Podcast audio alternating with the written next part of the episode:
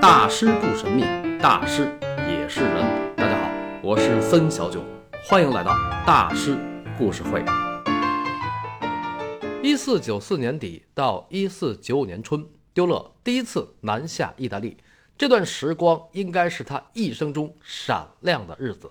青春岁月朝圣之旅，艺术圣地德育知己，在威尼斯碧蓝的天空下，亚德里亚海的海风吹来，六十多的乔凡尼·贝利尼与二十多的丢勒成了忘年之交。呀，当时要有一个美女跟丢勒聊就好了哈，那得那得多玛丽苏呀！啊，古人云，好色是失德的表现，丢勒是有志青年，不那样。哎。那满滩娜呢？他跟丢了就没有在威尼斯拒绝？这个真没有，因为打三十多年前开始，曼特纳就不住在威尼斯了。他不是去曼图雅了吗？后来就在那儿定居了。况且曼特纳才华盖世，工作很忙，所以丢了第一次南下意大利，没有见到曼特纳本人。但是他第二次去也没见着啊。这就是他们俩的缘分啊，这是后话。那没见着，怎么向大师学呀？呃，向大师学习，最最重要的是读解他们的作品。学美术，看名作；学音乐，听名曲；要是学电影，那你就拉片吧。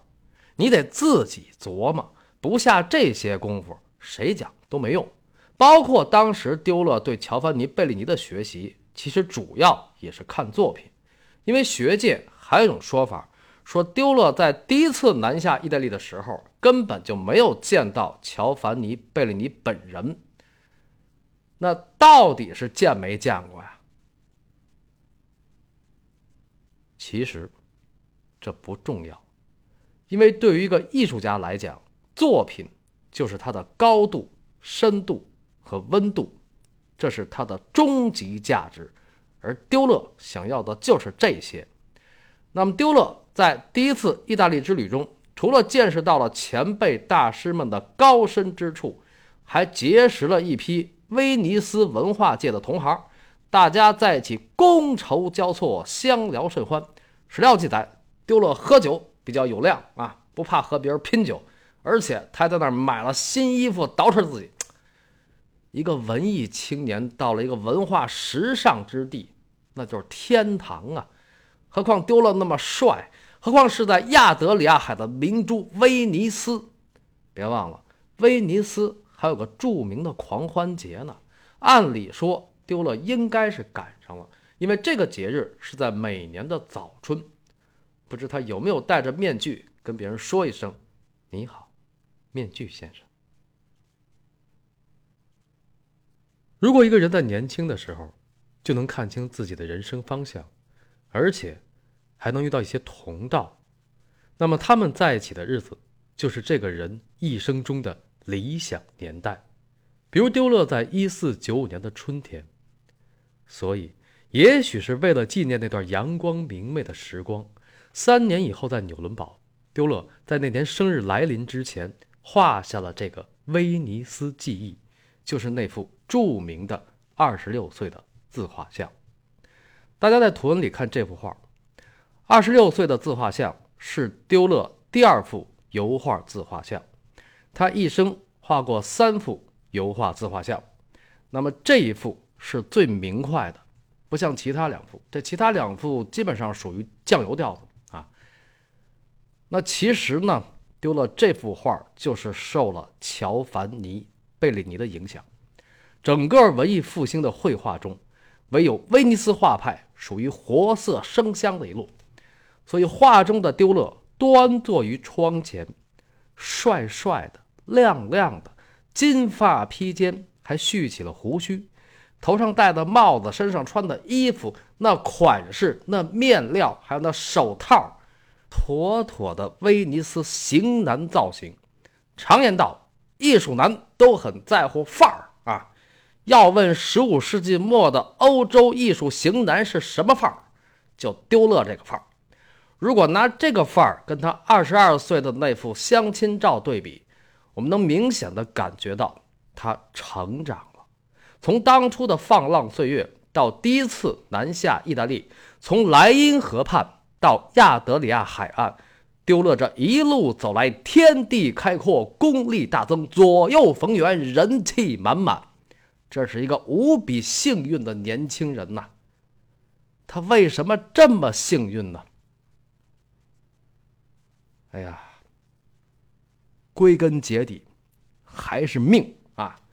虽然这听着有点宿命论，但是丢了的艺术之路、事业之路啊，或者说成长之路，确实不是一般的好。除了他的内力扎实，还有一点就是外力太强了。而丢了一生中最重要的外力，是他的背后有一位顶级推手。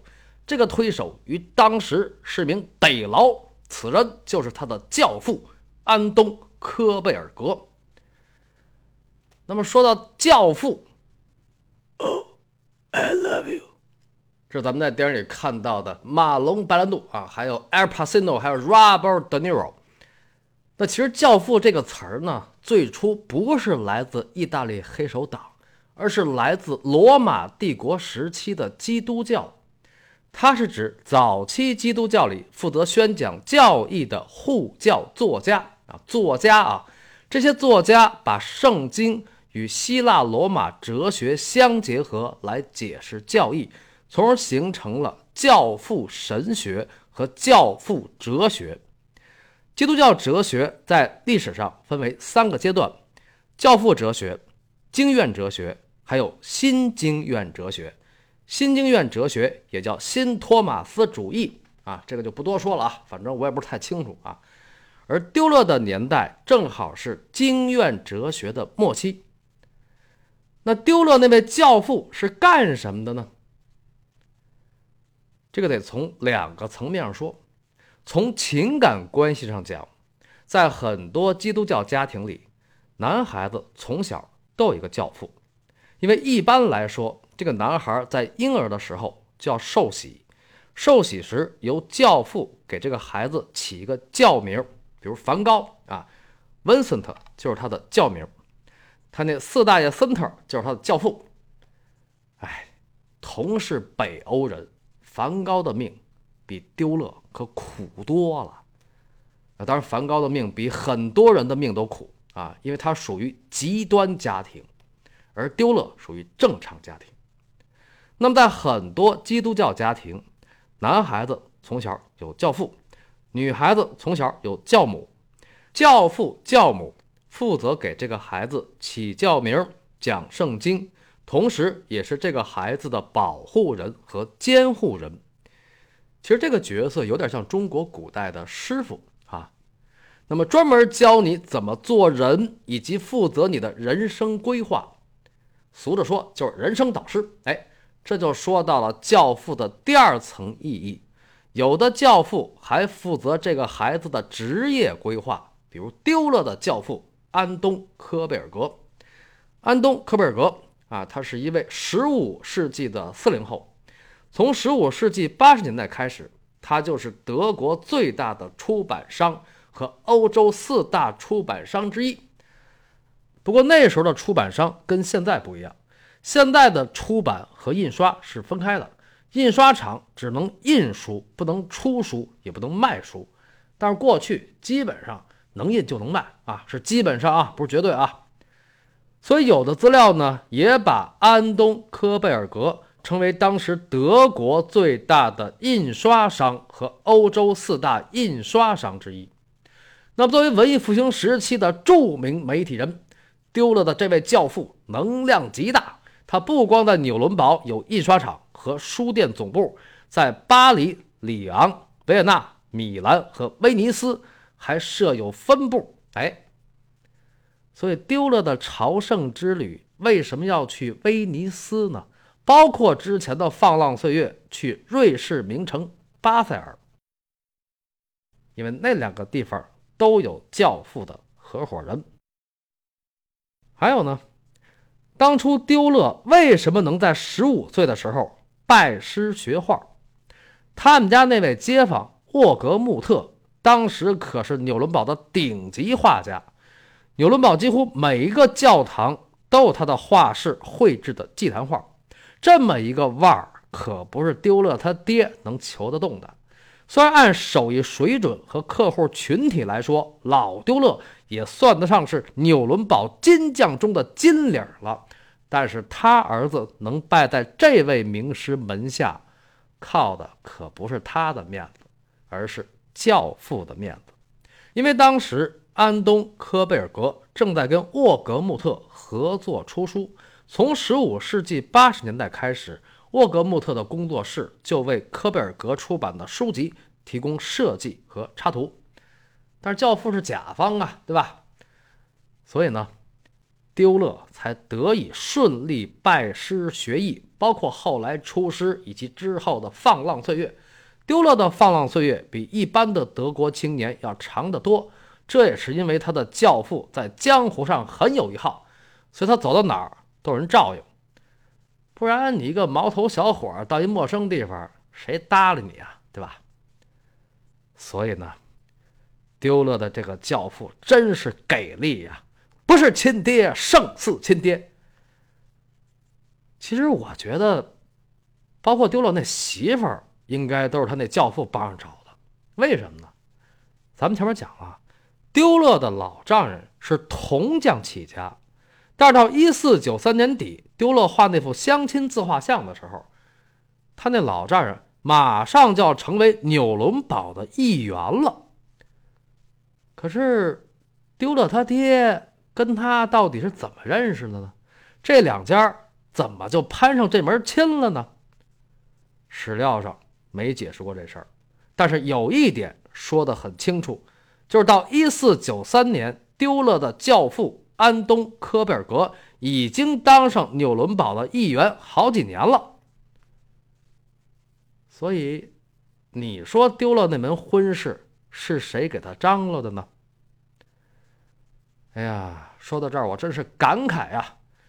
丢勒他们家那房买的真是好啊，真是值，因为他的这位教父。安东·科贝尔格也是他们家街坊，这局做的啊，这人脉铺的，哎呀，丢了那老爸老丢勒，高，实在是高。是啊，老丢了一个纽伦堡的外地人，一路打拼奋斗不止，靠手艺养家糊口，凭人品交友铺路。终于为儿子铺出了一条锦绣前程。这份远见，这份韧性，这份识人的能力，世间少有啊！虽然听上去不免有功利之嫌，可是老丢了再怎么功利，也不失体面二字。比如当初丢勒小时候一说要当画家，他没立刻答应吧？他没有立马就在朋友圈四处求人吧？这就是一个手艺人的本分。那么再说丢勒，从一四九零年开始放浪岁月，到一四九五年春第一次南下意大利结束，中间刨出结婚在家那几个月，他这一晃也大约五年了。这次回到家乡，得踏踏实实弄点作品了吧？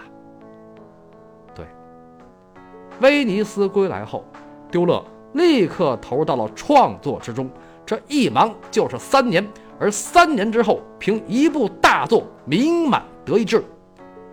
那么，那部大作是什么呢？请听下集《一四九八启示录与天启四骑士》。